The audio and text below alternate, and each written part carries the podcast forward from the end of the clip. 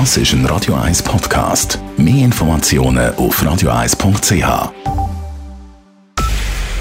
Es ist 9 Uhr. Radio 1, der Tag in 3 Minuten. Mit dem Marco Huber. Wegen der bevorstehenden israelischen Bodenoffensive sind rund eine Million Menschen vom nördlichen Teil des Gazastreifens in den Süden geflüchtet. Die Menschen kämen in Spitälern und Schulen unter, sie hätten aber kaum Lebensmittel und Wasser, berichtet die Nachrichtenagentur AP.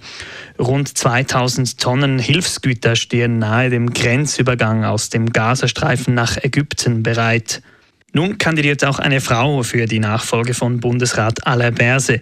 Die Berner SP-Regierungsrätin und Altnationalrätin Evi Alemann hat heute ihre Kandidatur für den Bundesrat öffentlich gemacht.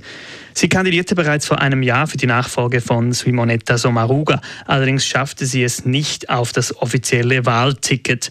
Nach der Rücktrittsankündigung von Alaverse im Juni sei für sie rasch klar gewesen, dass sie es noch einmal versuchen wolle, so Alemann heute. Ich habe mir ganz viele Fragen ja bereits vor einem Jahr überlegt. In meiner persönlichen Situation hat sich nichts geändert. Der Unterschied dieses Mal ist tatsächlich, dass vielleicht in der Fraktion der Wahlmodus etwas anders ist, dass die Ausgangslage eh eine andere ist bei einer Ersatzwahl als bei einer Gesamterneuerungswahl. Aber für mich war die Hauptfrage schon auch dieses Mal, reißt es mich nach wie vor für diese dieses Land Verantwortung zu übernehmen.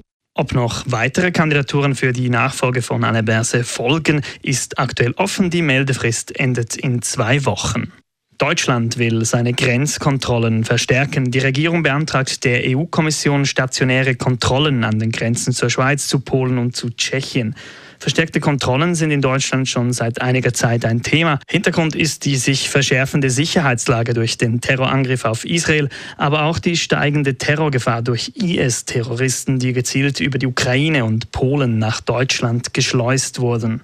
Noch nie haben in der Schweiz so viele Leute gespendet wie letztes Jahr. Dies geht aus der jährlichen Spendestatistik der CEBO hervor, die sie in Zusammenarbeit mit der Universität Freiburg erstellt. Auch dieses Spendejahr war stark durch den Angriffskrieg auf die Ukraine geprägt, sagt CEBO-Geschäftsführerin Martina Ziegerer.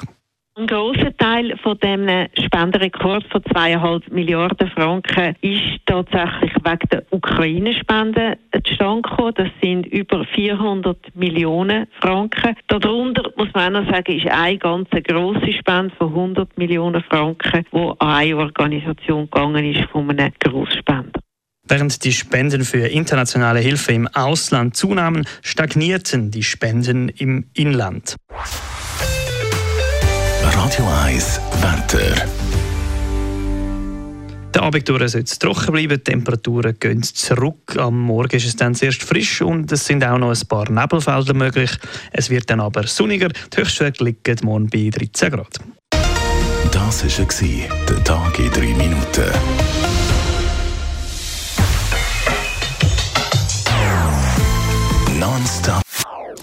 Das ist ein Radio 1 Podcast. Mehr Informationen auf radio1.ch.